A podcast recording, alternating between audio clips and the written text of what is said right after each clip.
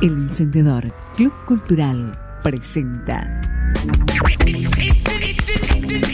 El Encendedor Radio, martes y jueves de 18 a 20 horas por Radio 12.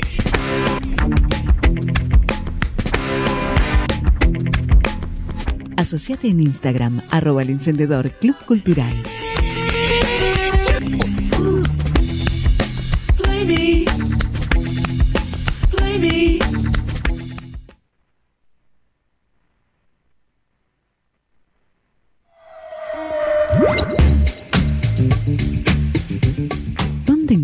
El encendedor?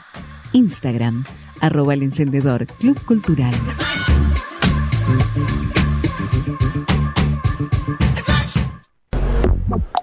El Encendedor Club Cultural presenta El Encendedor Radio, martes y jueves de 18 a 20 horas por Radio 12.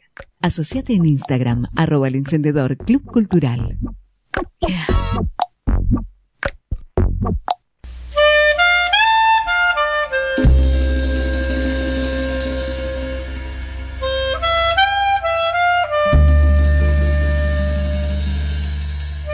Instagram, arroba el encendedor Club Cultural.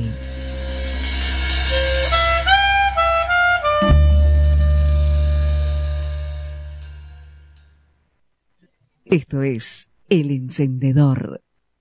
Yo siento por la luz un amor de salvaje. Cada pequeña llama me encanta y sobrecoge. ¿No será cada lumbre un cáliz que recoge el calor de las almas que pasan en su viaje? Hay unas pequeñitas, azules, temblorosas, lo mismo que las almas taciturnas y buenas. Hay otras casi blancas, fulgores de azucenas. Hay otras casi rojas, espíritus de rosas. Yo respeto y adoro la luz como si fuera una cosa que vive, que siente, que medita. Un ser que nos contempla transformado en hoguera. Así, cuando yo muera he de ser a tu lado. Una pequeña llama de dulzura infinita para tus largas noches de amante desolado. Instagram, arroba el encendedor Club Cultural.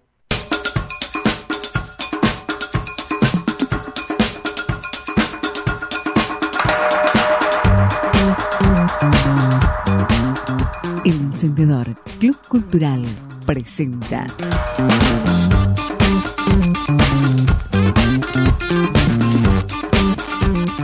El Encendedor Radio, martes y jueves de 18 a 20 horas por Radio 12. Asociate en Instagram, arroba el encendedor Club Cultural.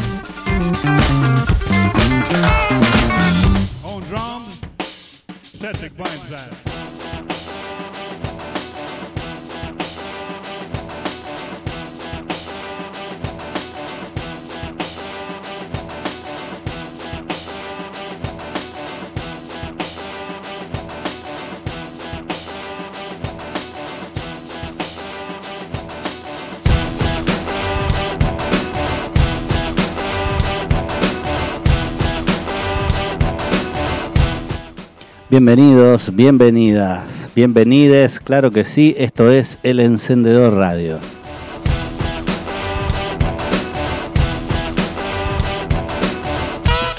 Les acompañamos en el atardecer, anochecer colonense de la provincia de Entre Ríos en radio12.com.ar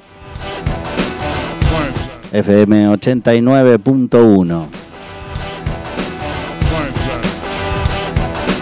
Nuestra mejor versión la encontrás en el Spotify como el Encendedor Radio.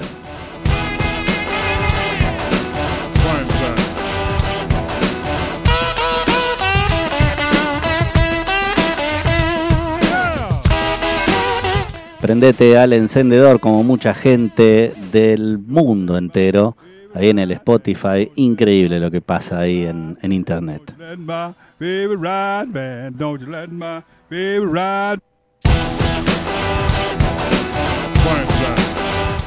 Y arrancamos sin más con buena música. Como siempre, poesía, literatura, cine, claro, sí. Algo de cine va a haber.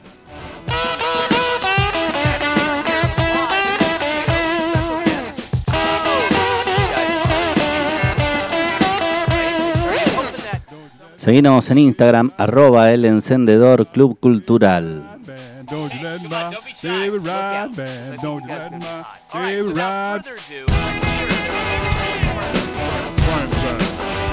Nueva cortina de R.L. Burnside, Let My Baby Ride.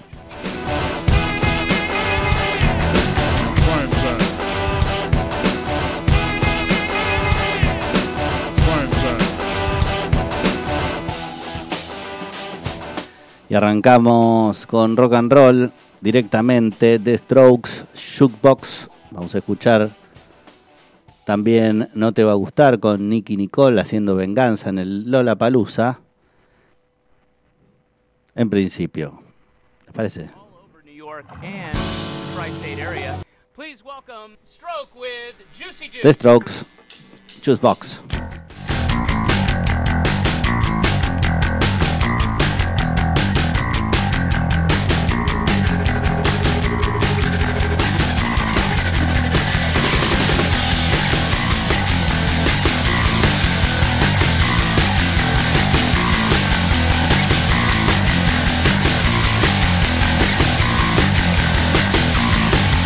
Everybody sees me, but it's not that easy. Standing in the light field, standing in the light field, waiting for some action, waiting for some action. But why won't you come over here? Why won't you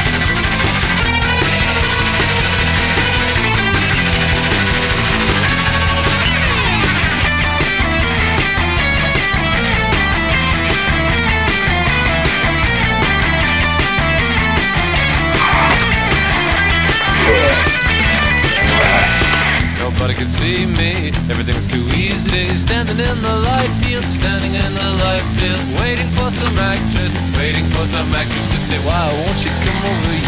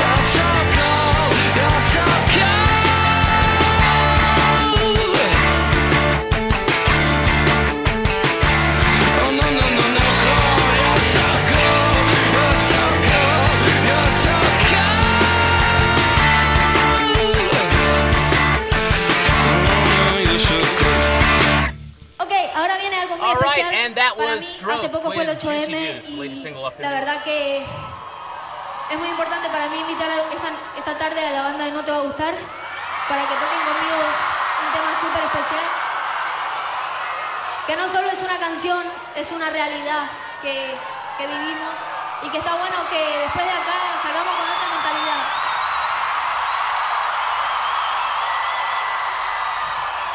La verdad que es muy fuerte lo que está pasando en el mundo, no solo en Argentina. Y es súper importante, loco, que tomemos conciencia de, de cuántas chicas se están muriendo al día, de cuántas chicas están desapareciendo.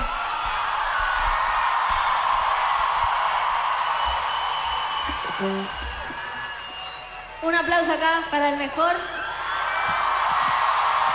Buenas tardes.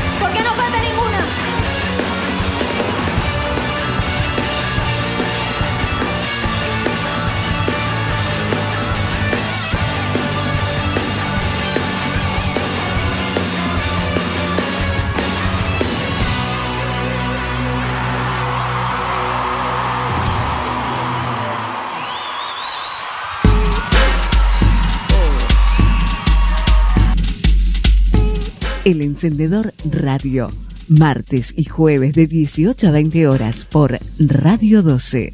Asociate en Instagram, arroba el encendedor Club Cultural.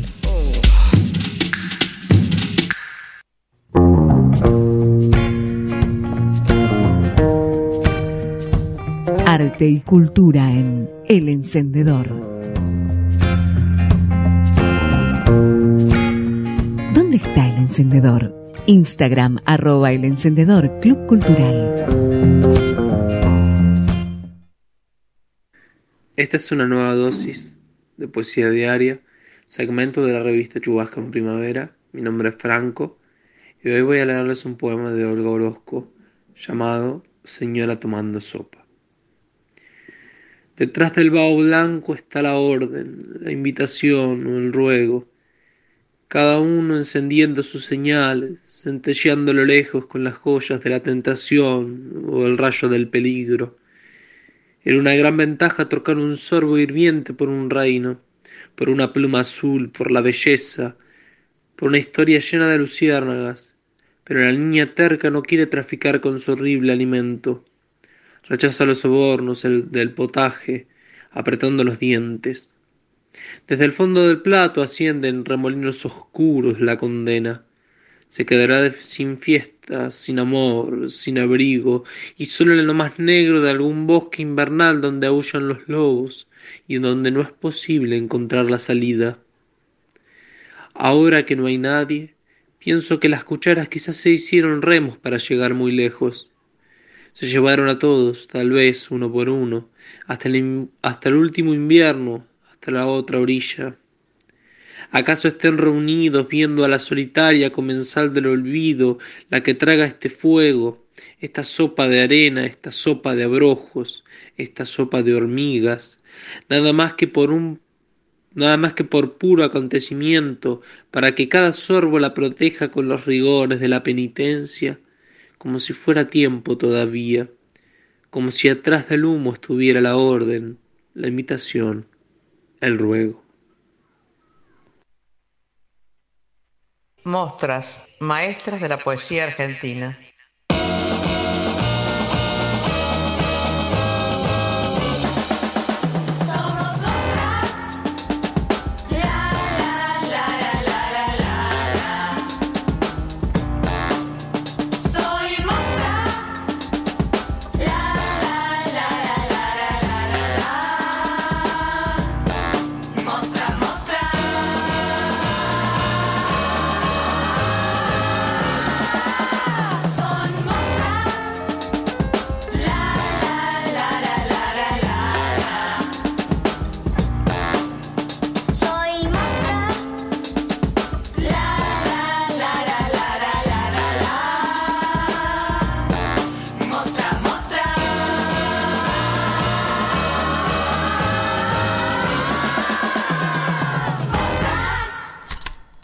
Capítulo 2. No te pronunciaré jamás, verbo sagrado. Olga Orozco.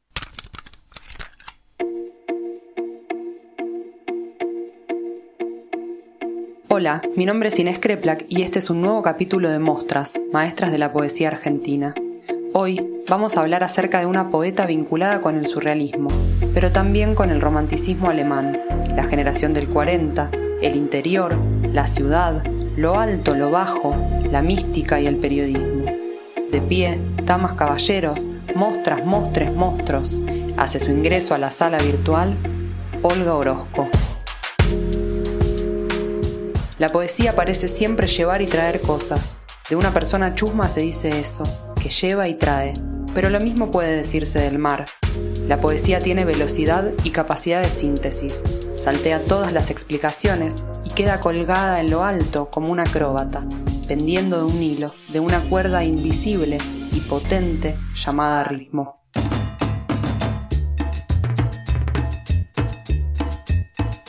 Es decir, siempre que hablamos hay ritmo y hay sentido. Como dice Mala Fama, ritmo y sustancia. El contenido, la sustancia, por lo general es lo más importante cuando nos comunicamos. Queremos que llegue nuestro mensaje, que se nos entienda. Sea cuando estamos comprando algo en el almacén, cuando estamos en una cita, en una reunión de trabajo, cuando rendimos un examen. Queremos hacernos entender. Pero también es importante cómo se dicen las cosas. La poesía revaloriza esta relación entre forma y contenido y lo que muchas veces en la palabra cotidiana queda relegado emerge, la cadencia, el instrumento menos valorado de todos, el decir de la palabra. ¿Qué lleva y qué trae la poesía de Olga Orozco? Ella misma nos introduce en su mundo. Yo creo que mis temas siempre fueron los mismos. La búsqueda de Dios, el hecho de acechar más allá de lo, de lo visible o de lo inmediato, de ampliar las posibilidades del, del yo, el tiempo y la memoria sobre todo, ¿no? Pero, qué sé yo, la justicia, la libertad, el amor.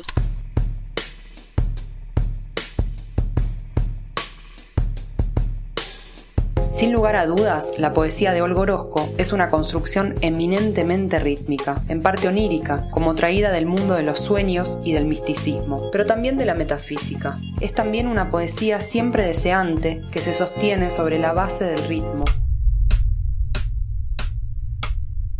nos aleja del mundo real y desde ahí, como en el aire y desde esa distancia, genera nuevas sensaciones, otras percepciones, un nuevo punto de partida. Orozco es un habitante de mundos diversos, que se dedicó al periodismo, pero también al esoterismo y al tarot, y obviamente a escribir poesía. Fue periodista, colaboró en muchas publicaciones, en la revista Claudia, que era una especie de hola la de aquella época, y también en el diario La Nación. Escribió bajo distintos seudónimos. Para la revista Claudia utilizó ocho firmas, que también eran voces distintas y que trataban temas diversos. Sus heterónimos eran, por ejemplo, Valeria Guzmán, que se encargaba del consultorio sentimental, Carlota Escurra, de las notas frívolas, Martín Yáñez hacía crítica de libros, las notas de ocultismo las firmaba como Richard Reiner. Escribía sobre moda con nombre de mujer y hacía biografías de artistas con el nombre de Valentín Charpentier. También con la firma de Jorge Videla, que tiene este nombre pero no tiene nada que ver con el dictador, Orozco escribió sobre tango. Publicó una reseña memorable sobre la vida de Carlos Gardel. Sobre este punto, es interesante detenerse un segundo. Esa reseña fue muy comentada en aquel momento, según puede leerse en el libro que editó Ediciones en Danza, de título Yo Claudia, que compiló y prologó la poeta Marisa Negri y que aprovechamos para recomendar. Allí se recopilan los artículos que Olga Orozco escribió en la revista Claudia entre 1964 y 1974. Marisa Negri sobre la obra de Olga Orozco. Un recurso que suele utilizar Olga en su obra es el, desdoblamiento. Aparece en Desdoblamiento en Máscara de Todos de los Juegos Peligrosos en el 62, en ese poema, pero también eh, opera en su relación con su gata, con Berenice, y en este juego de espejo que realiza con ella. En, en sus relatos aparece en este juego entre las dos hermanas, entre Laura y Lía, una sombra de la otra, una aliada de la otra, y también eh, esta multiplicidad le permite explorar eh, cómo escribe un hombre, en el caso de, de su obra periodística, que tiene varios seudónimos, Richard Reiner, Sergio Medina, Jorge Videla, Martín Llanes, se prueba como esos trajes también e incluso en el radioteatro, como que suele firmar sus, sus audiciones como Mónica Videla, ella cuenta que hace de, siempre le proponen por su voz eh, gruesa, grave, este, hacer de madre, de bruja o, o, de las malas. Y dice que la mala es la sombra de la buena que atraviesa todo, todos los capítulos.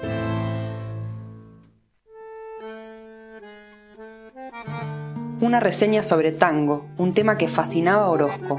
Para circular en un ambiente tanguero requirió una máscara masculina, también para las ciencias y la literatura, pero para el correo sentimental o las banalidades, máscaras femeninas. Más allá de las cuestiones sociológicas e históricas, tal vez lo fundamental en materia de poesía sea volver a decir que Olga Orozco era una mostra, una maestra especialmente en el arte de la distancia. Era capaz de correrse, ponerse una máscara y seguir encantando al público al que quería llegar. La búsqueda de Dios no es la búsqueda del Dios católico exactamente, sino que es una búsqueda más esotérica, más ligada al panteísmo. No hace Olga libros de poemas sueltos. Sus, libros, por ejemplo, en las muertes hay un tema que, es como una especie de, de, paseo por muertes que a ella le importan, de la literatura y de la vida. En los libros de, de cuentos, en ambos recorre anécdotas de su infancia y a la vez esos libros son claves para leer su poesía. Cuando vos recorres la obra de Olga en su totalidad te das cuenta que ahí hay una unidad de sentido muy potente. Olga Orozco cuenta en una entrevista en la que lee su poema Señora tomando sopa que de chica solo aceptaba tomar sopa si era sopa de letras. Orozco buscó siempre una cifra, una clave, una combinación de letras o la llave del lenguaje que resuelve el enigma para poder salir adelante, para escapar del acá mismo o ahora, o peor aún, del final que ya todos y todas conocemos y que es siempre terrible. Spoiler alert. Al final se hunde siempre el barco, sea un botecito, sea el Titanic. Nuestro largo combate ha sido siempre un combate a muerte con la muerte, ¿Y cómo escapar entonces con esta boca en este mundo? Lee la poeta Marisa Negri. Con esta boca en este mundo. No te pronunciaré jamás verbo sagrado, aunque me tiña las encías de color azul, aunque ponga debajo de mi lengua una pepita de oro, aunque derrame sobre mi corazón un caldero de estrellas y pase por mi frente la corriente secreta de los grandes ríos. Tal vez haya subido hacia el costado de la noche del alma, ese al que no es posible llegar desde ninguna lámpara, y no hay sombra que guíe mi vuelo en el umbral, ni memoria que venga de otro cielo para encarnar en esta dura nieve, donde sólo se inscribe el roce de la rama y el quejido del viento, y ni un solo temblor que haga sobresaltar las mudas piedras.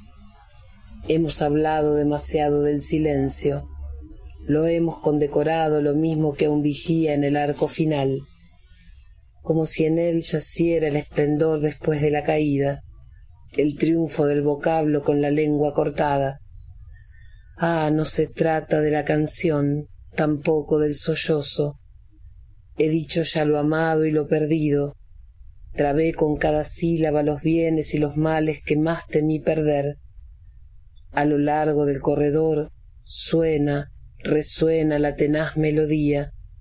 Retumban, se propagan como el trueno unas pocas monedas caídas de visiones o arrebatadas a la oscuridad. Nuestro largo combate fue también un combate a muerte con la muerte, poesía. Hemos ganado, hemos perdido, porque cómo nombrar con esta boca, cómo nombrar en este mundo, con esta sola boca, en este mundo, con esta sola boca. Olga Orozco, al recibir el premio Juan Rulfo, dijo que la poesía espera para sí misma la misteriosa gratificación de hacer lo inasible y expresar lo inexpresable. Se trata de atrapar el pez dorado, como diría David Lynch, de pronunciar el verbo sagrado, como acabamos de escuchar. Pronunciar el verbo sagrado, esa es la misión del yo de la poeta, de imposible cumplimiento en parte, pero anhelado una y otra vez, y si se fijan, Orozco traza un mapa en esa búsqueda del tesoro. El poema dice, aunque me tiña las encías de azul, aunque ponga debajo de mi lengua una pepita de oro, aunque derrame sobre mi corazón un caldero de estrellas y pase por mi frente la corriente secreta de los grandes ríos. El cuerpo son las encías, es la lengua y el corazón, la palabra, nuestro lenguaje, otra vez, la lengua ya mencionada, pensar un poco, o al menos dejar que también nuestra mente juegue su partida, que pase por mi frente la corriente secreta de los grandes ríos. Y aprovechando este poema en particular para dar cuenta de la propuesta poética de la autora, nuevamente fundamental en Orozco la cuestión de la distancia. La distancia asume formas diversas, y otro modo de la distancia es el humor. Humor que se hace presente cuando, por ejemplo, ella se ríe de sí misma y de su generación al decir Hemos hablado demasiado del silencio, lo hemos condecorado lo mismo que a un vigía. Olga Orozco es mostra y maestra, pero también es tarotista y maga. Y la magia de Orozco se expresa en su conexión con lo invisible, en su ritmo envolvente, en su enorme capacidad de reinvención, de ser siempre otra y sobre todo de generar la distancia que sustenta todas estas formas de encarnar la poesía. Escuchamos a Clarisa Bossini, escritora que se hizo amiga de Olga luego de una visita a su casa de Córdoba. Además de innumerables anécdotas, Clarisa nos cuenta cómo la poeta auspició de Celestina. Y ella hizo de Celestina, porque cada vez que yo iba a su casa me decía que me hacía llamarlo por teléfono a Samuel y yo tenía que decirle hola, ¿qué tal? Soy Clarisa. Dice Olga si querés venir a su casa. Así que Samuel venía a la de Olga Orozco y tomamos unos, tomamos unos tés, unos... A ella le gustaban mucho los sándwiches de jamón y ananá que vendían ahí a la vuelta. Nosotros este, con Samuel seguimos juntos desde aquella época. Tenemos dos hijos, una de ellas, uno se llama Ulises y la otra se llama Berenice, en su honor, por supuesto. ¿Dónde nació? Olga Orozco nació en la localidad de Toay, provincia de La Pampa, en 1920. Allí hay hoy una casa museo dedicada a Olga Orozco con la biblioteca personal que ella misma legó. Vivió parte de su infancia y adolescencia en Bahía Blanca y luego se mudó a Buenos Aires. ¿Cuándo comenzó a escribir? Empezó a escribir según sus palabras cuando solo sabía hablar, jugando con las palabras, relacionándolas con sus sonidos y sus posibles significados. Sin dudas, a través de impotencias, exaltaciones y asombros. Orozco. Yo era una niñita tímida, reconcentrada y temerosa, acosada por misterios insolubles como lobos, y ahora comprendo que nombrar el mundo a mi manera equivalía a poseerlo, o a descubrir en mi expresión un tú permeable y comunicativo que me ayudaba a abordar lo extraño, lo ajeno. Era como establecer un diálogo íntimo y revelador con los fulgores, con los enigmas y hasta con las acechanzas. ¿Quiénes o qué la inspiraban? Los primeros escritores que la atraparon fueron Emilio Salgari, Charles Dickens y Julio Verne. Luego, los poetas de su círculo. Orozco formó parte de la llamada generación del 40 junto con Edgar Valley, Oliverio Girondo, Enrique Molina, Nora Lange. También menciona en diversas entrevistas a Samuel Beckett y Milan Kundera. Principales libros.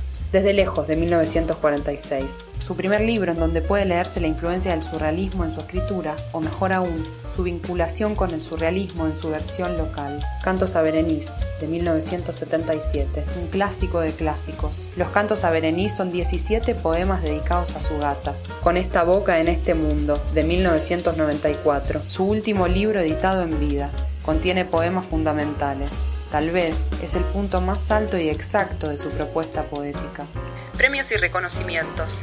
En 1962 le fue otorgado el primer premio de literatura al que le siguieron a lo largo de su vida los prestigiosos reconocimientos en Argentina, Italia y México. Gran premio de honor otorgado por la Fundación Argentina para la Poesía en 1971. Gran premio del Fondo Nacional de las Artes en 1980. Laurel de Poesía de la Universidad de Turín en Italia en 1984. En 1998 le fue otorgado el premio Juan Rulfo en Guadalajara.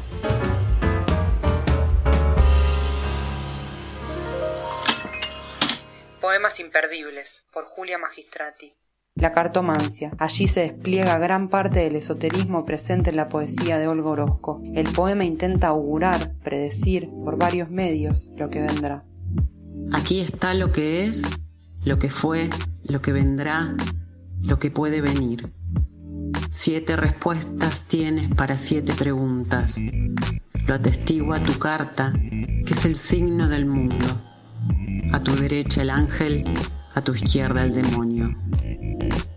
Olga Orozco es un poema emblemático. El yo poético se desdobla afirmándose en un tú, rompiéndose las diferencias entre el yo autora y el yo poético. Yo, Olga Orozco, desde tu corazón digo a todos que muero. Es un poema de despedida, pero que todavía no será. Pero debo seguir muriendo hasta tu muerte. La voz de Olga Orozco, voz poderosa que inquieta y también salva. Hay algo de terror, por supuesto, en su conexión con el más allá, pero también algo de esperanza. Si todo el mundo que nos rodea nos lastima, qué bueno saber que existen otros planos, otras realidades, mundos distintos dentro de este que habitamos y en el fondo apenas conocemos. Lectura de Olga Orozco por ella misma. En un país que amaba, ya estará anocheciendo, coronados por sus mustias guirnaldas, esos pequeños seres creados cuando la oscuridad vuelven a poblar con sus tiernas músicas, a golpear con sus manos de brillantes estíos ese rincón natal de mi melancolía. Sonríen los inacibles huéspedes, las criaturas largamente buscadas en las secretas ramas, en lo más escondido de las piedras, en la sombra abandonada del que salió de ella eternamente joven, desde la lejanía me sonríen. Qué inútiles sus gestos, caricias, cuando algún largo tiempo nos conoce calladamente ajenos, cuando ya no hay temor por el huyente roce de los muertos que amamos, ni por el musgo que crece murmurando sobre el corazón, ni por las voces nocturnas de los que se despiden sollozando. Yo te esperaré siempre allá, doliente desaparecida.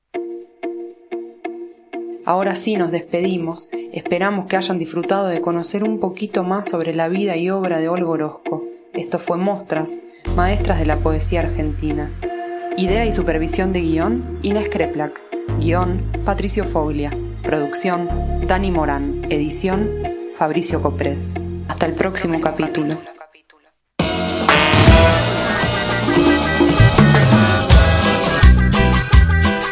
Arte y cultura en El Encendedor.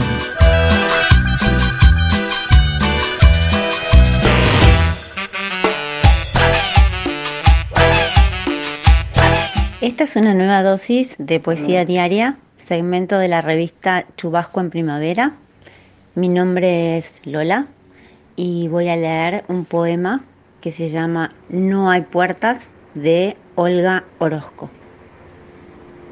Con arenas ardientes que labran una cifra de fuego sobre el tiempo, con una ley salvaje de animales que acechan el peligro desde su madriguera, con el vértigo de mirar hacia, hacia arriba, con tu amor que se enciende de pronto como una lámpara en medio de la noche, con pequeños fragmentos de un mundo consagrado para la idolatría, con la dulzura de dormir con toda tu piel cubriendo el costado del medio, a la sombra del ocio que abría tiernamente un abanico de praderas celestes, hiciste día a día la soledad que tengo. Mi soledad está hecha de ti. Lleva tu nombre en su versión de piedra, en un silencio tenso donde pueden sonar todas las melodías del infierno. Camina junto a mí con tu paso vacío y tiene, como tú, esa mirada de mirar que me voy más lejos cada vez hasta un fulgor de ayer que se disuelve en lágrimas en nunca. Stop. Cultura y arte en el encendedor.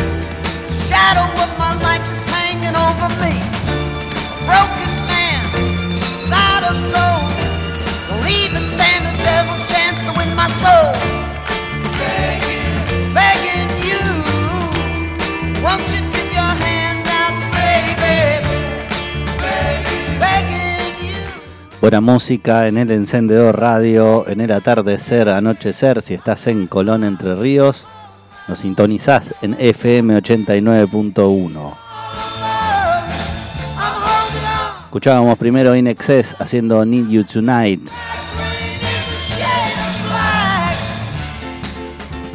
Y ahora el track original del año 67, Frankie Valli and the Four Seasons.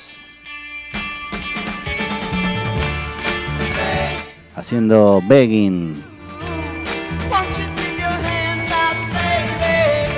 Nos podés encontrar en Spotify como el encendedor radio y ahora vamos, vamos, directamente con Maneskin haciendo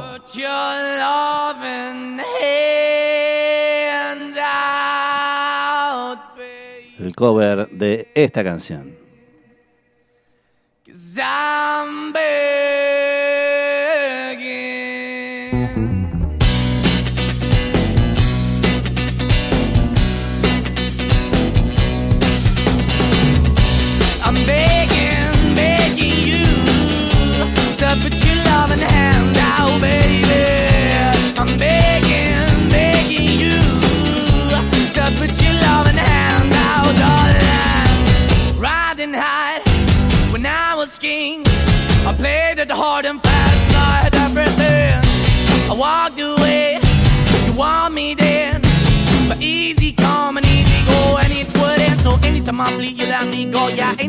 anytime you got me. No, anytime I see, you let me know. But the plan and see, just let me go. I'm on my knees when I'm begging, cause I don't wanna lose you.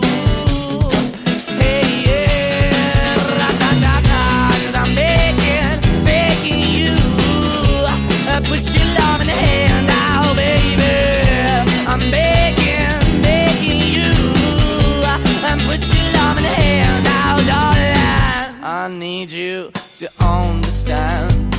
Try so hard to be your man, the kind of man you want in the end. Only then can I begin to live again.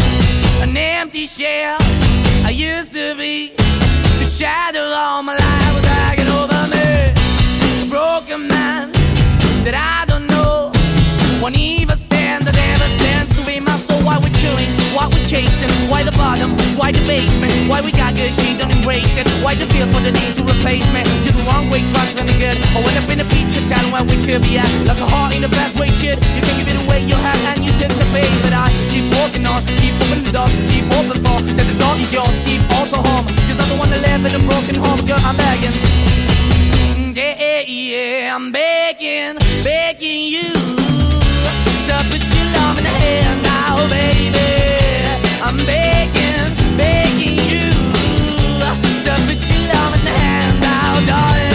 Oh, I'm finding hard to hold my own. Just can't make it all alone. I'm holding on, I can't fall back. I'm just a call, but your face of black. I'm begging, begging you. Put your loving hand out, baby. I'm begging, begging you. To put your loving hand out, darling. I'm begging, begging you. To put your loving hand out, baby. I'm begging, begging you.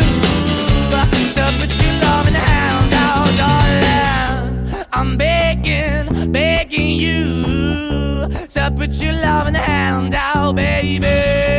I'm begging, begging you. To put your loving hand out.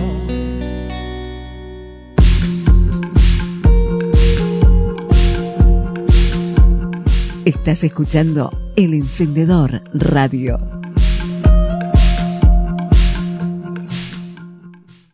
Estás escuchando El Encendedor Radio. La calavera, el corazón secreto, los caminos de sangre que no veo, los túneles del sueño, ese proteo, las vísceras, la nuca, el esqueleto.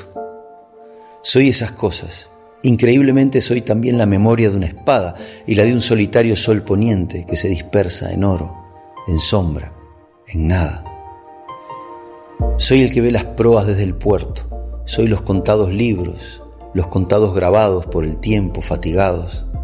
Soy el que envidia a los que ya se han muerto. Más raro es ser el hombre que entrelaza palabras en un cuarto de una casa. Instagram arroba El Encendedor Club Cultural.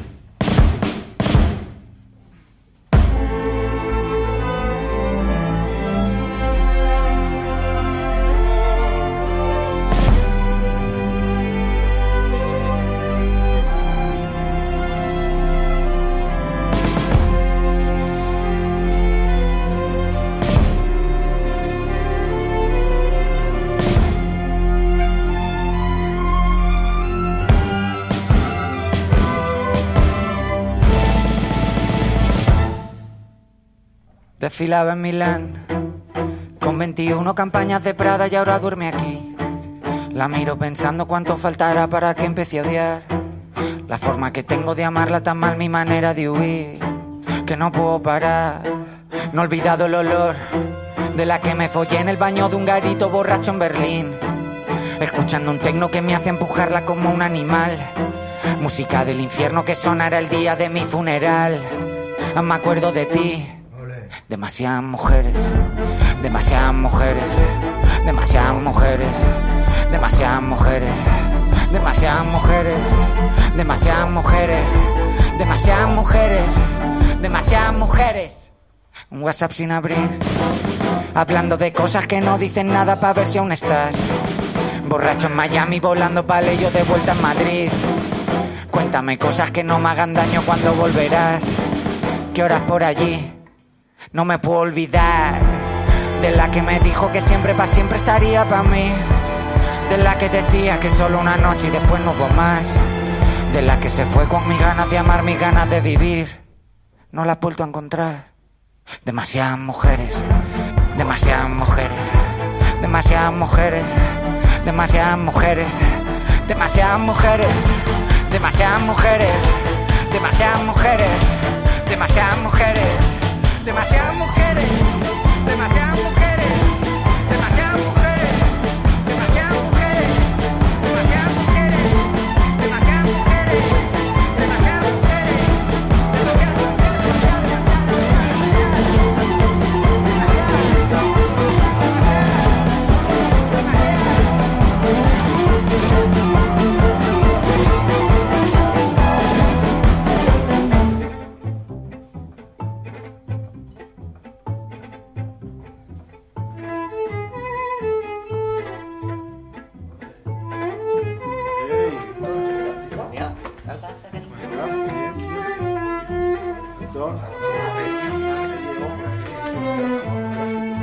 bueno, les quería eh, en esta nueva sección que llamamos eh, lo que estoy leyendo o algo así, pero tenía que ver con un pintor que, que bueno, a mí me lleva a Buenos Aires, al barrio de Belgrano, eh, donde trabajé mucho tiempo en restaurante pizzería llamada Croxy.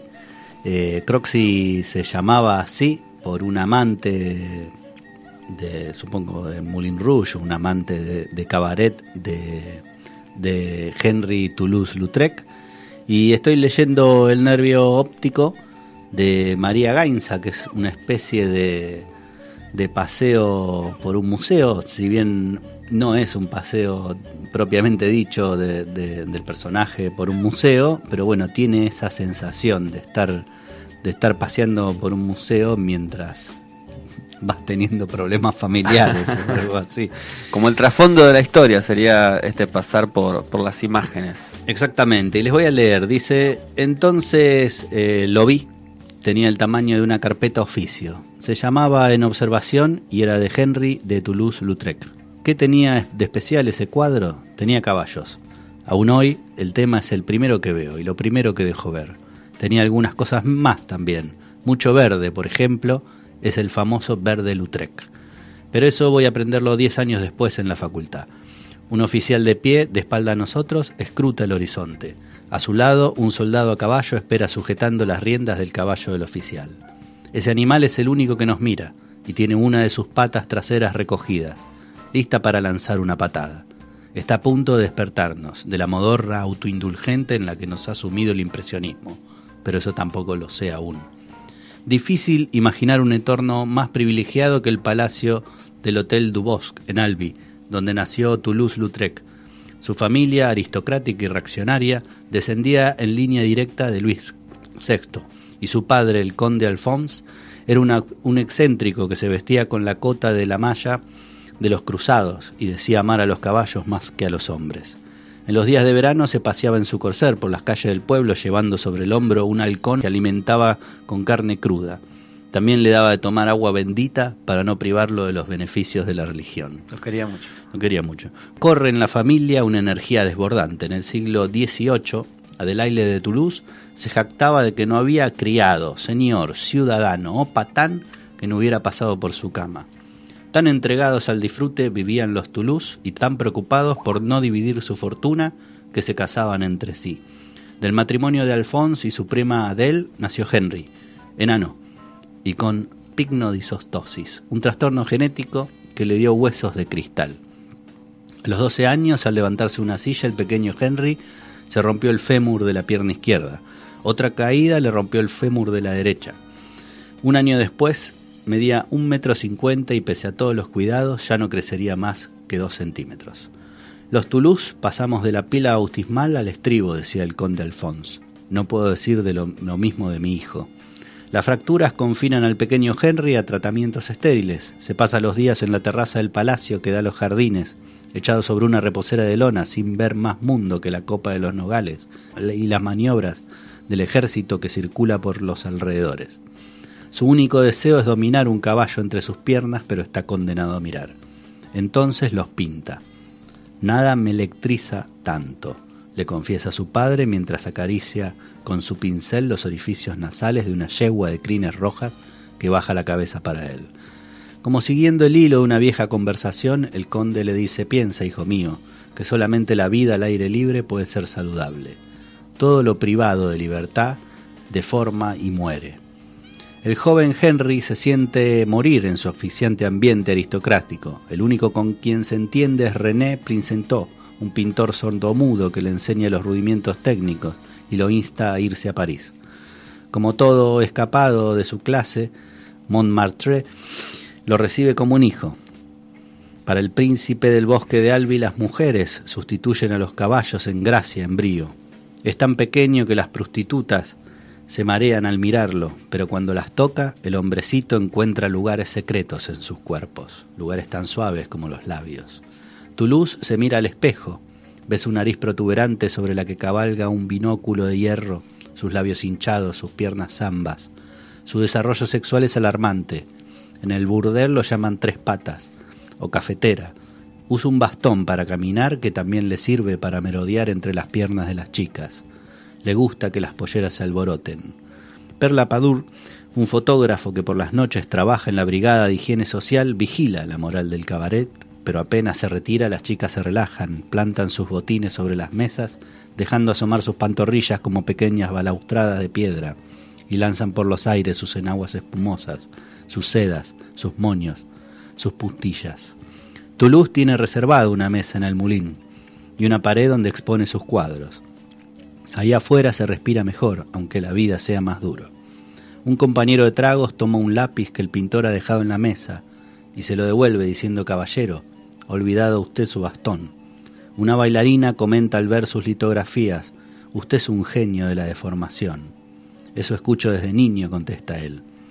Toulouse se hace amigo de las madonas profanas de su tiempo. Las inmortaliza en carteles publicitarios y aunque ellas se quejan de lo feas que las pinta, no dejan de posar para él. Las que más le gusta son las pelirrojas, las llama las rubias de los dioses. Popó, La Rouge y Mademoiselle Carotte juegan a los dados, se tiran sobre los canapés como gatas en celo y no se inmutan con ese tipo que las dibuja y bebe, todo el tiempo bebe, sorbos pequeños pero constantes, tantos que la punta de sus bigotes nunca llega a estar seca. Su arte económico absorbe del ukiyo-e japonés como una esponja. Cuanto más sórdido, más sensual. Inteligente y perverso, mejor. Áreas de color plano delineadas en negro. Ángulos oblicuos. La línea sinuosa de la estampa japonesa. En París, Toulouse es también un artista del mundo flotante. El burdel es tan esencial en su vida como las casas de té para Utamaro. Sueña con viajar a Japón, pero no encuentra quien lo acompañe. Le han dicho que en aquella isla lejana, que acaba de abrirse al mundo, los hombres son tan bajitos como él. Bueno, es una parte del nervio óptico de María Gainza. Magnífico, magnífico. Me, me impactó cómo describe como si fuera un, un artículo de historia. La verdad que muy, muy buena Es- redacción. Está ahí, en, parece, eh, bueno, fue crítica de arte, trabajó para diarios importantes y sí, está ahí, entre sí, un, pa- bien. paseo, una reseña de arte, después, bueno, habla de, de su madre, de sus problemas, un poco de, de clase media alta, cuando, bueno, uno por ahí decide desclasarse de, Claro. de, de- de esa, de esa vaina. Es una novela realista, entonces. Ve- ¿Ves cómo plantear un, un concurso literario que se centre únicamente en uno o dos géneros nos privaría de, de este tipo de, de lectura, ¿no? Que me parece que, que también es, es meritoria y digna de recomendar en una pandemia, el nervio óptico. Eh, sí, muy buena, muy buena lectura, la verdad que nada que ver con lo que estoy leyendo yo. ¿Y qué andas leyendo, Ángel? Comentarios, comentarios de Facebook. Ah, mira. ¿Estás con los haters? Es ¿Estás a terrible, full sí, con sí. los haters? Mucha ironía. El encendedor radio.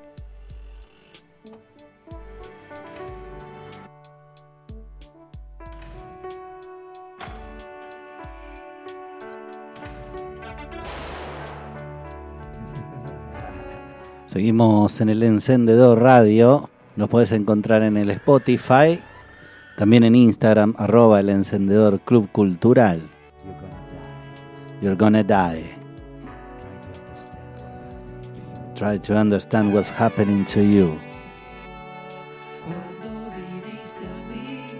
El que habla en inglés es Charlie García.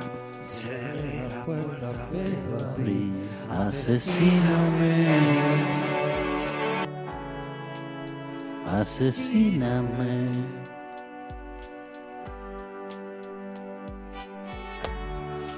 por darte lo que di. Me transformé en un. Asesíname.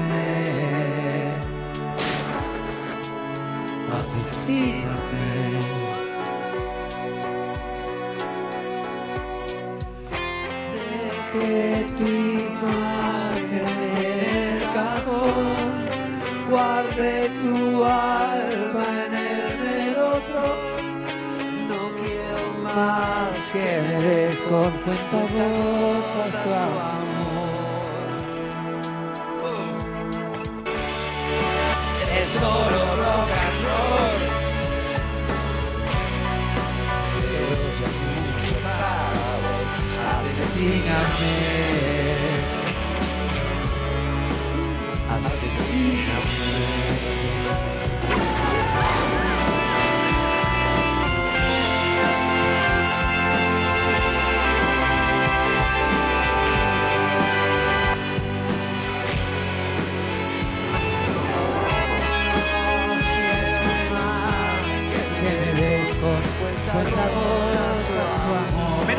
Menos humo, menos humo. Solo me quiero morir. No aguanto más estar aquí. Asesíname.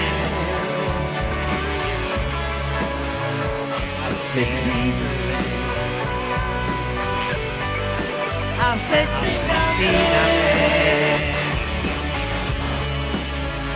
Asesíname.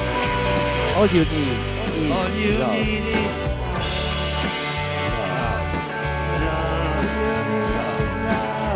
You have love, baby. All you need is love. Paz y amor. Paz y amor. ¿Qué tiene de malo? Nothing you can do that can be done. One, two, three, four, five, six, seven. All good children go to heaven. To y a la cama sin su postre. All good children go to heaven. La vanguardia es. Mi capricho es. Obediencia y amor.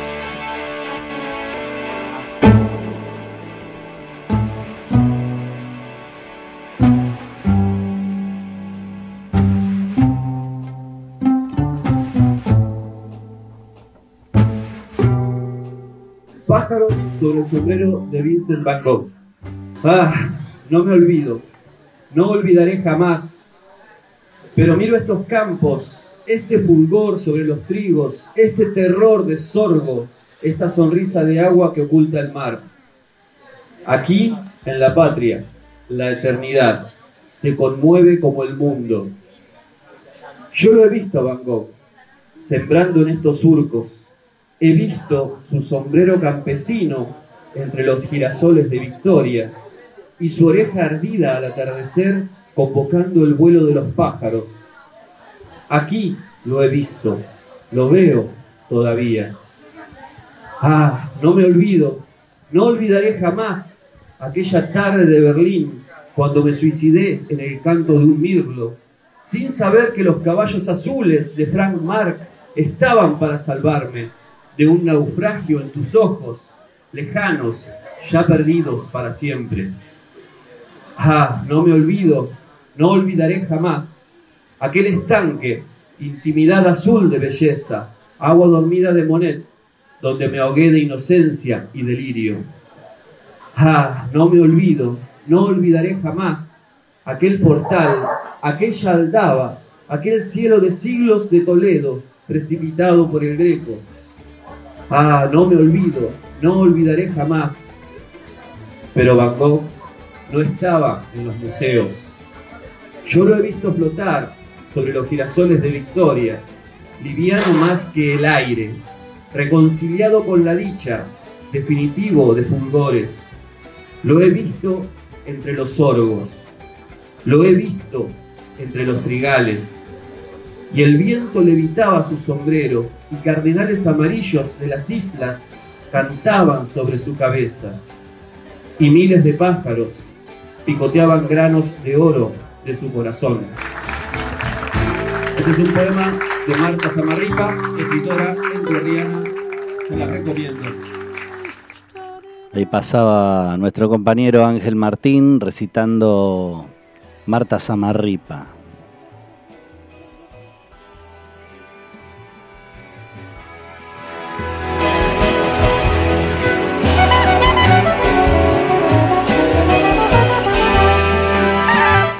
Seguimos en el encendedor radio, esto es Johnny Mitchell. Y vamos a replicar la entrevista hecha el jueves pasado, porque hoy en Colón, en Casa del Bicentenario, se presenta la obra de teatro El regreso de los pájaros. Esto es 29 a 30, es hoy. Acércate a la casa del Bicentenario de Colón.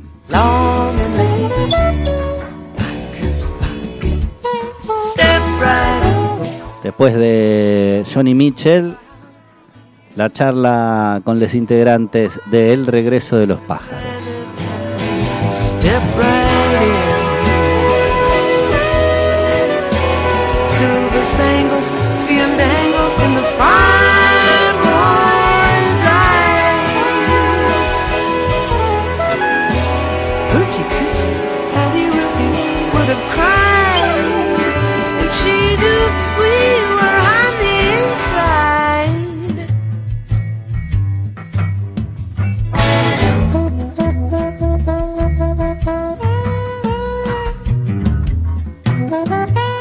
Esto es el encendedor radio, esto es Johnny Mitchell, es Harlem in Havana.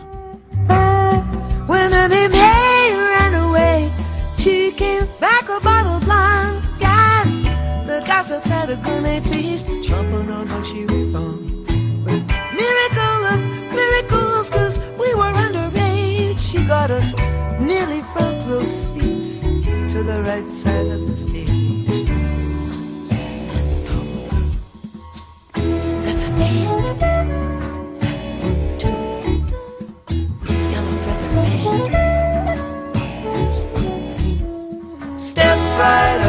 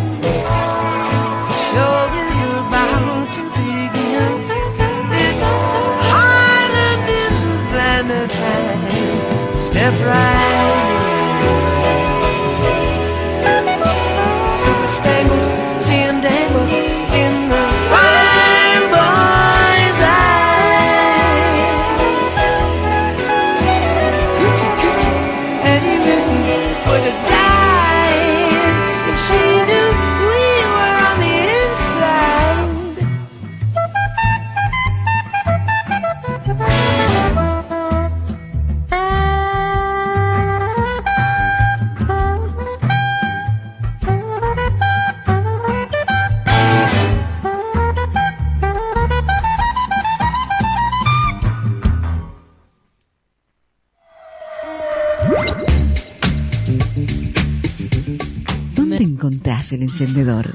Instagram, arroba el encendedor Club Cultural.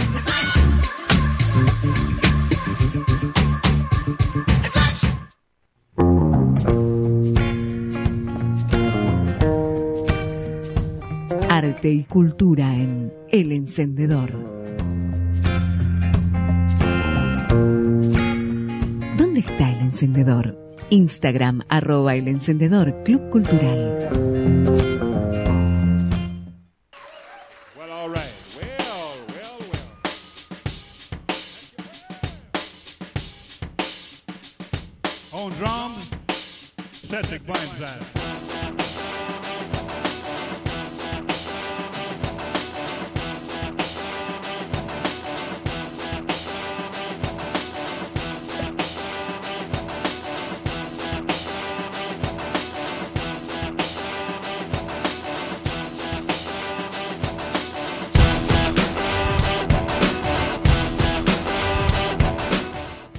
Seguimos en el encendedor radio. Estamos con integrantes de El Regreso de los Pájaros, Victoria Binzón, Luciana Smith y Gala Dil. ¿Cómo andan? Bienvenidos. Hola, ¿qué tal? Disculpa Gal que la columna nos impide hacer contacto visual, pero es así. El tiempo se escurre a la hora de la siesta, en medio de una aparente calma. Aurora vuelve a su lugar natal, luego de años de vivir en una gran ciudad. En ese encuentro con su paisaje, que ya no es el mismo, se pone de manifiesto la desmesura que esconde detrás de los buenos modales. Son la flora y la fauna del lugar quienes se encargarán de empujarla hasta las orillas de su reflejo, donde hay una pregunta que le abre el horizonte. ¿Qué hay del otro lado del río? Muchas gracias. Esa es la sinopsis de, de la obra que cuenta un poquito. Da una, una imagen, un pantallazo. Ahí, bueno, más un poquito más cerquita del micrófono Y bueno, contame qué es esto del regreso de los pájaros. Eh, el regreso de los pájaros es una obra de teatro eh, propia, eh, encarrilada eh, por la dirección de Luciana Smith, eh, con el mundo sonoro eh, compuesto especialmente por Gal Adil, que también tira unas magias ahí en vivo. Eh, y bueno, y esta obra particularmente eh, se está en una clave clown, ¿no? Como de, humor y el humor y la ingenuidad de, de- característica de- del clown eh, y también eh, de danza. Es una obra que, mm, que bueno, cuenta un poco eso, o intenta contar eso, cómo, cómo uno se, se reencuentra con, con el paisaje, teniendo en cuenta eh, todos los cambios que, que han tenido nuestro paisaje en particular, el litoral. Y bueno, le van pasando cosas a este personaje ahí en medio de este encuentro con justamente con la flora y la fauna. Eh, y bueno, Ahí para va. saber más van a tener que venir a verla. Ahí va, ahora vamos a decir dónde, cuándo y demás. ¿Y cómo se encontraron ustedes? Eh, ¿Cómo fue el proceso creativo en ese encuentro? En... ¿Qué, qué dicen? Eh, nuestros primeros encuentros fueron en el año, como había contado, no sé si lo contaste ya Vita antes, es, fue en el año 2019. De todos modos, Vita Victoria Binson ya venía elaborando semillas, ideas de, de- de lo que después se, se iba a transformar en una obra a partir de una residencia artística, ¿no? Que, bueno, salen como, en esos espacios salen muchas veces eh, semillas de, futuro, ¿no? Y eh, en el camino ella empieza a ensayar, eh, yo voy a ver un, ensayo abierto que hace en el Teatro Nacional de Repertorio, que es en Florida, en Vicente López, en provincia de Buenos Aires, que también era nuestro punto de encuentro en un queridísimo hogar llamado Casa Valle. en donde, bueno, además en ese momento todavía estábamos en, etapa universitaria, nosotras compartimos eh, la carrera entera de la licenciatura en composición coreográfica en expresión corporal, que ese también es un código común que compartimos, por lo cual también nos encontramos en el proceso creativo. Yo voy a ver este, este ensayo abierto, alocado, soñador, con, con mucho fuego y mucha fuerza que organizó Vito. Eh, habíamos ido a, algunas, algunas personas conocidas como para dar algunas devoluciones. Y en eso, bueno, necesidad de dirección, de contener un material, las dos teníamos ganas de encontrarnos, yo en el rol de dirección, la Vita tenía mucha manija para actuar y para llevar adelante este, este proyecto, que además eh, ya tiene tres años, por lo cual también el guion se fue ah, escribiendo en todo, escribiendo y desarrollando y tomando como tesitura, espesor en estos, en estos tres años, porque si bien esos seis meses, bueno, ahí aparece Gal, eh, pe- personaje fundamental para este proceso creativo, ya que, como dijo Vita antes, hay algo del mundo sonoro y del cuerpo que van a la par. Eh, no, no, no, no es que está, está por sepa, están creados por separado, sino que están creados juntos a la vez. Creo que cuando nos, en ese momento nos encontramos el estrés, empezó un poco el viaje de un proceso creativo que sale de lo particular para convertirse en una obra eh, y que también busca no compartirse con otros, como es eh, el- la búsqueda principal del teatro, ¿no? Compartir, colectivizar, generar nuevos modelos perceptivos ¿no? de la realidad. Eh, Claro, porque iba a decir- agregar Sí. algo, porque si bien el proyecto lleva tres años, de esos tres años, dos fueron pandemia. Sí. Entonces, claro, nosotros lo que nos pasó es que hicimos un preestreno en el 2019, cuando aún vivíamos el estrés en Buenos Aires. Eh, y bueno, y después pandemia, uno quedó en Tucumán, otro quedó en el sur, yo quedé acá en Entre Ríos y, y bueno, hace unos meses nos reencontramos, tuvimos un, eh, unos encuentros de, de ensayos, eh, otros ensayos virtual y, y bueno, y ahora metiéndole pata full esta semana para, para el estreno. Sí, también eh, un, un impulso grande para continuar con el trabajo fue el haber ganado la beca del Fondo Nacional de las Artes, que, que bueno, está bueno aclarar ese, que contamos con ese apoyo.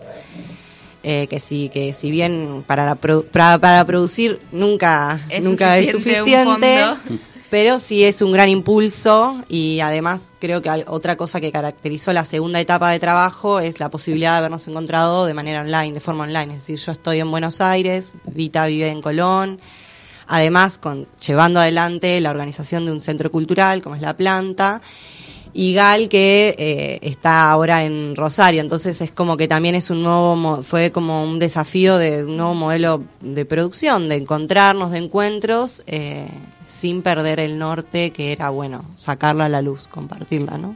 Que otras personas puedan, puedan, sí, movilizarse, digamos. Tal vez también estaría interesante que, que Gal cuentes, ¿no? Un poquito del proceso creativo sonoro, que te veo silencioso. Dale, Gal. A ver, contanos cómo trabajaste esa, esa parte que te tocó. Bueno, es que igual di- dijiste bastante como que en ese encuentro de, del estrés fue eso que dijo Lu recién, viste, encontrarse y mm, exaltar un poco las potencias de cada uno desde su lugar, yo desde el universo sonoro, pero siento que igual fue algo bastante compartido de a tres. eh, con respecto a cosas de la dramaturgia, como fue un poco un proceso bastante de a tres, siento yo, desde mi lugar. Eh, y bueno, yo hice, diseñé un, un mundo sonoro a partir de, de mi traducción de ese mundo mágico que tenía, que tiene la obra. Y eh, trabajo todo con sonidos digitales y eso fue un desafío para mí porque yo venía de, de la guitarra y de cantar y bueno, de repente me metí en todo este mundo de la producción musical, entonces eh, fue un desafío re lindo y hay varias técnicas ahí como de samples, sonidos de pájaros que grabamos acá en Entre Ríos y, y bueno, no quiero contar más porque estoy contando todo. Spoiler. Spoiler. Ahí va, bueno, y pasaron, bueno, tres años, ponele más o menos de la idea a este hecho que se viene, ¿cuándo es? Este sábado eh, a las 21 y 30 en la Casa del Bicentenario. El sábado 26, 21 a 30 en la casa de Luis Se Centenario. puede llamar para reservar las entradas de 10 a 1. Ujú. Bueno, queda solo mañana viernes, porque es de lunes a viernes que se puede reservar, así que...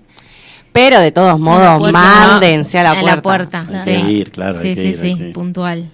Eh, bueno, y cuéntenme eh, en esto de, bueno, somos eh, todos artistas, demás, pero hay una parte de gestión, ¿no? Bastante importante para sacar ese, por ahí ese subsidio, ese fondo. Eh, ¿Cómo lo hacen? También se charla creativamente sobre el... Eh, el, ah, para mí particularmente hace un par de años eh, aplicar a este tipo de fondos como el Fondo Nacional o entidades como instituciones como el Instituto Nacional de Teatro o estar en esa búsqueda eh, es casi una práctica que tenemos que hacer porque eh, por lo general nuestro trabajo y sobre todo con la pandemia eh, todo lo que son las artes o los trabajos eh, en eventos eh, que fueron no, no, no entraron dentro de la categoría de esenciales, bueno, se vieron muy perjudicados. Eh, entonces eso, fue como un- una práctica de, de desarrollar esto de poder escribir un proyecto, bajar a las palabras eh, las ideas, eh, hacer un presupuesto, ponerle, eh, hacer una planificación en tiempo, que después en la vida real eso eh, se, se, ve modificado siempre porque el presupuesto cuando te cuando te llega al fondo ya no es el mismo los tiempos las etapas por ahí no son tal cual por supuesto como uno los pensó a priori. Em, pero bueno, sí, es una, es una práctica y bueno, en este del Fondo Nacional particularmente eh, salió. Y lo, lo tenemos acá para...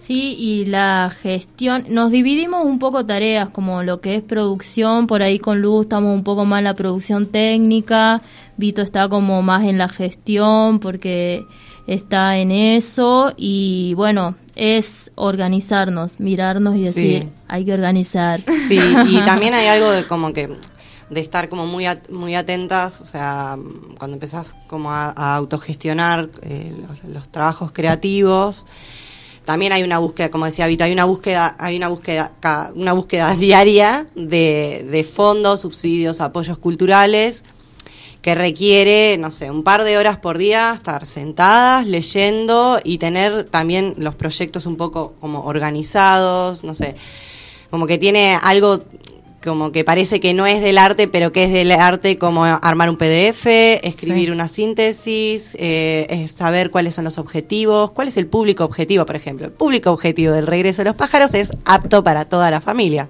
Sí. ¿no? Ahí está. Entonces, Bien. como entender, eh, como darle, mm, darle lugar, darle espacio a eso y también entender que, que, mm, que, es nece- que es necesario. O sea, a veces uno se echa para atrás cuando aparecen estos, estos subsidios, qué sé yo. Pero me parece como que en realidad es eh, como tomar el proyecto y decir, es necesario y está...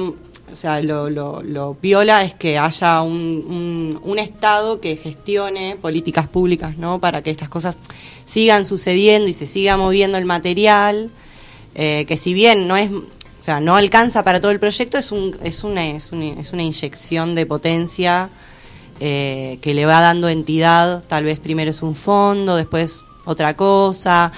Y además las caras de la producción de un proyecto no solamente es, es la plata, muchas veces nosotras, nosotros entre los tres la hablamos, es como qué recursos tengo, ¿no? Bueno, espacio, sala de ensayo, posibilidad de hacer residencias en algún lugar para ensayar, entonces ya son cosas que van sumando como recurso para llevar a la práctica algo. Tal vez no tenés la plata, pero conseguiste el espacio. Tal vez no tenés... eh, no- nosotras, nosotros tenemos muchas personas colaboradoras, eh, por suerte también, no sé, fotografía, video, todas esas cosas que también forman parte, ¿no? Como registrar lo que estás haciendo para después poder... Sigue el camino de la comunicación, ¿no? Como así como va para, la, para afuera, hacia un público, también hacia tal vez alguien que te pueda apoyar y que le interese tu proyecto. ¿Cómo lo comunicas? Sí, la verdad que lo del tema de la producción, de la gestión, es, es todo un tema porque es algo que tenés que ir aprendiendo a desarrollarlo, digamos, porque de alguna manera te, te- es como, como artistas nunca tenemos una tierra firme en, en, en, en lo laboral, en lo económico, es como constantemente estás eh, buscando el próximo eh, trabajo, digamos, sea eh, en este caso como fondos o becas, o sean trabajos de otro tipo, tipo, bueno, por ejemplo, en Buenos Aires, cuando vas a hacer casting para quedar estable en un teatro, o para eventos, o cosas por el estilo, ¿no? Pero es como, o dando clases, es como una maquinita ahí, chiqui, chiqui, chiqui, chiqui. Sí. Ahí va, bueno, y entonces, bueno, tenemos sonido, hay música, hay ambiente, cuerpo, clown, eh, danza, ¿no? Visualmente, ¿qué otra cosa ahí le aportan? Vi que en el vestuario, bueno, en la, en la portada también del... Bueno, el clown lo que tiene de bueno es que por lo general puede estar desnudo en el escenario que... que No es el caso. No es el caso, No es el voy a caso, no se asusten. Dijimos que era apta todo, ATP, apta ATP. todo público. Pero me refiero, tiene ese poder de con la imaginación o el humor, capaz tiene un palito y ese palito es una vara mágica y después una caña de pescar y después un remo y tiene esa habilidad del clown, ¿no? Entonces, nosotros, por ejemplo, con escenografía no contamos prácticamente con nada, no, no, eh, y bueno, el, el vestuario es, es un vestuario eh, hecho por mí, eh, que tiene ahí sus, sus variaciones. Eh, pero bueno, van a tener que venir a verla, gente. No, no les vamos a, a seguir adelantando cosas. Ahí va, Casa del Bicentenario, 21 a 30 este sábado. Sí. Ahí va. La entrada es. Sí, ¿cómo? 400 pesos y lo pueden pedir directamente en puerta. Ahí va. Bueno, agradecemos la visita al Encendedor Radio. No, muchas gracias a vos, Juan, por darnos gracias. este espacio. Ahí va. Se valora un montón porque también justamente hablando de gestión y todo eso, la difusión es eh, de lo más importante y, mm, y bueno, uno como que no te puedes quedar solo en las redes, es, es importante estos espacios de, de comunicación, así que muchas gracias. Sí, totalmente. Bueno, gracias a ustedes. Eh, el sábado, 21 a 30 horas. El sábado vamos a replicar la, la- esta charla, así Muchas también. gracias. bueno, y bueno, está abierto para si tienen proyectos, supongo que en carpeta. Ok, dale, ¿no? dale, dale. Bueno, gracias. Muchas gracias. gracias. a ustedes. Gracias.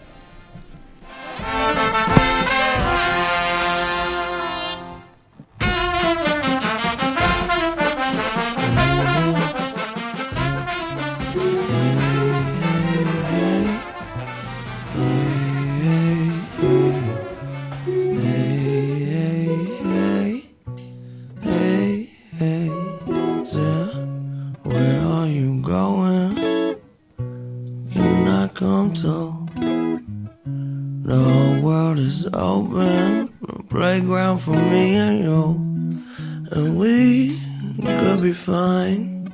Shit, who the hell knows? It's your eyes and your ears and your mouth and your nose, head and your shoulders, your knees and your toes. I dream of this moment. Will it come true? World, they know it. They just waiting for me and you. And she, just like I, got her head in the clouds. Don't need to be lower before it's all over. I promise we'll figure it out. I ain't coming down. Why would I need to? So much of this world is above us, baby.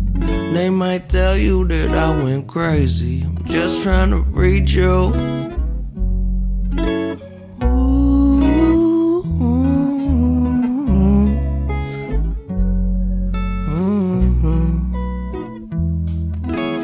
I know we try, and the days they go by until we get home.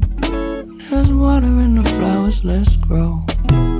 People, they lie, but hey, so do I. Until it gets old, there's water in the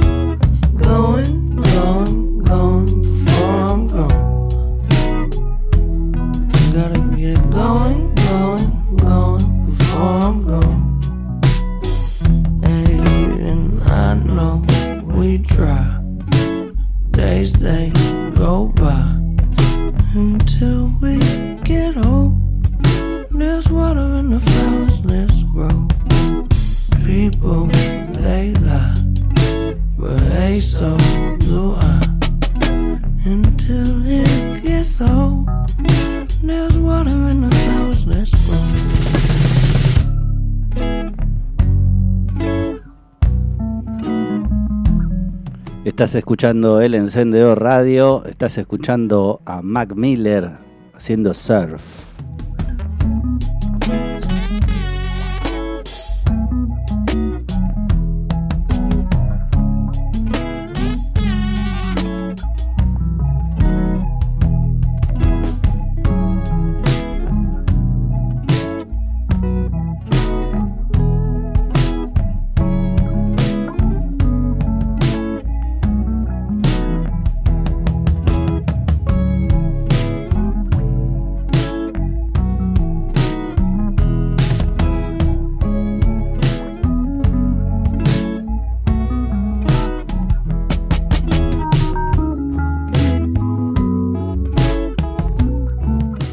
Nos puede seguir en Instagram, arroba el encendedor Club Cultural. También buscar las playlists en YouTube. Como hace mucha gente también en el Spotify, como el encendedor radio. No te olvides hoy 21 a 30 horas el regreso de los pájaros. En casa de Bicentenario en Colón Entre Ríos.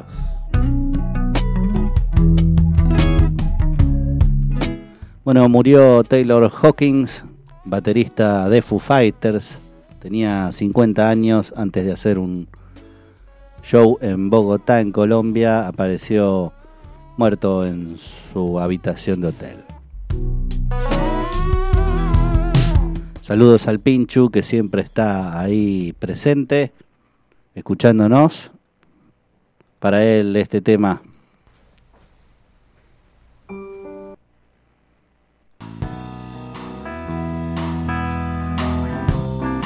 For All the Chaos. Foo Fighters.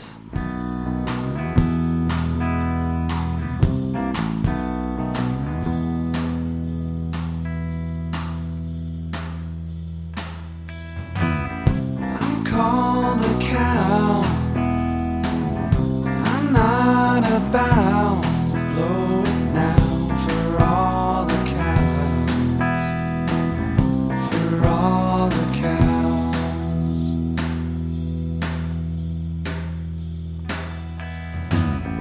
It's funny how money allows all to browse and be. This wish is true.